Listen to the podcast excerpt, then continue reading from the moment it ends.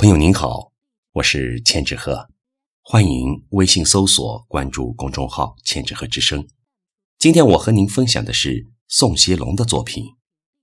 老师，你不该这样教学。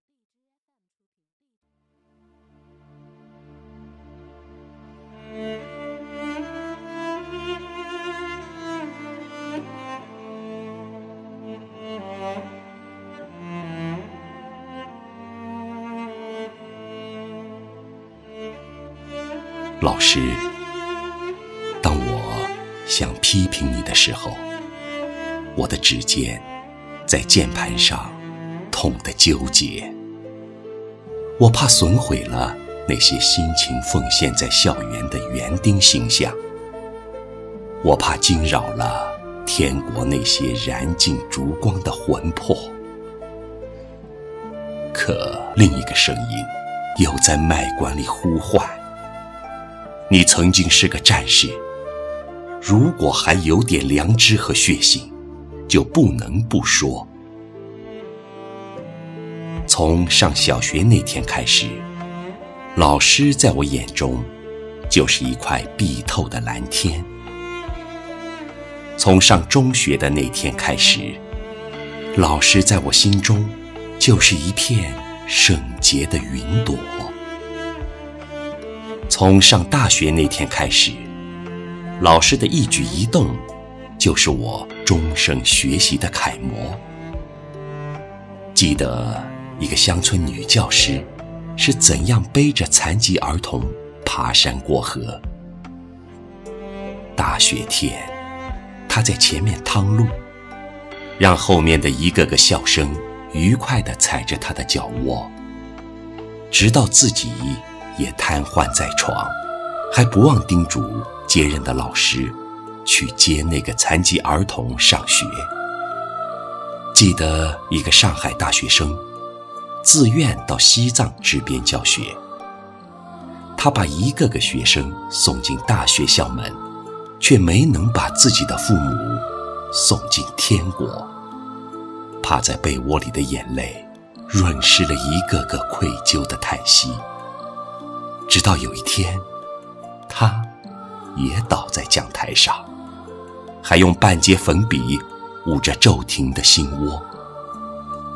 这一个又一个老师的形象，似山泉一样清澈，如高山一样巍峨。有时是燃尽的蜡烛，有时是荷塘的月色，有时是沙漠的胡杨，有时。是天上的星座，不知从什么时候起，这些玉洁冰清的形象，变成了人们鄙视的碎片。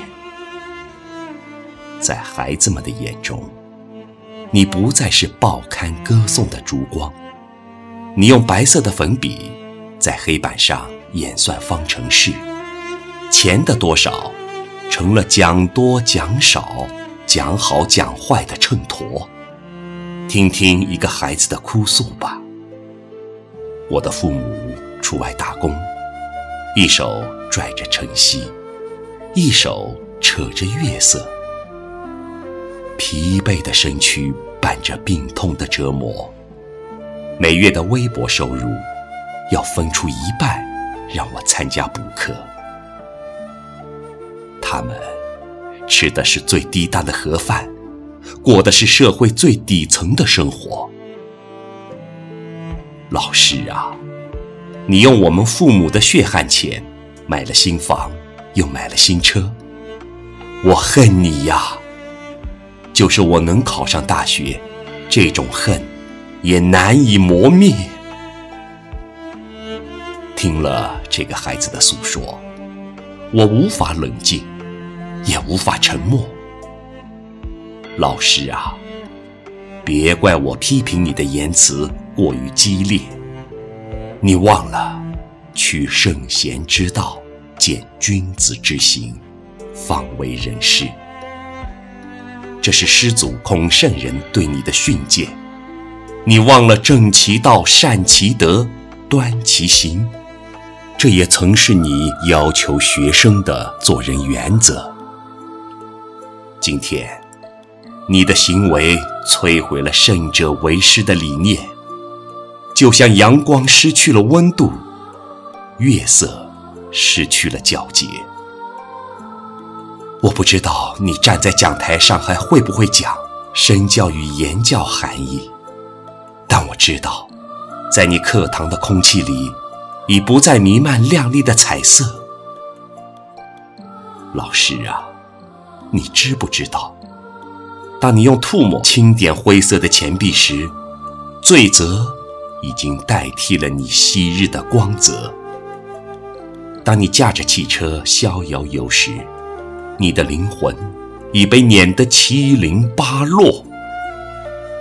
老师啊，你想没想过，当你退休离开讲台那天，你桃李满天下的学生们不会再从四面八方赶回来为你的生日祝贺，你会像犯了罪的幽灵一样，被遗弃在充满铜臭的角落。老师，别怪我批评的语言这样刻薄，刺痛你的同时，也在刺痛着我，因为我不愿把道德的标杆从心中拔掉，不愿让灵魂工程师的灵魂沾上污浊，不愿让圣洁的职业染上病毒，不愿让高风亮节的翠竹。失去气节，所有的这些不愿啊，都源于对你的尊敬与热爱。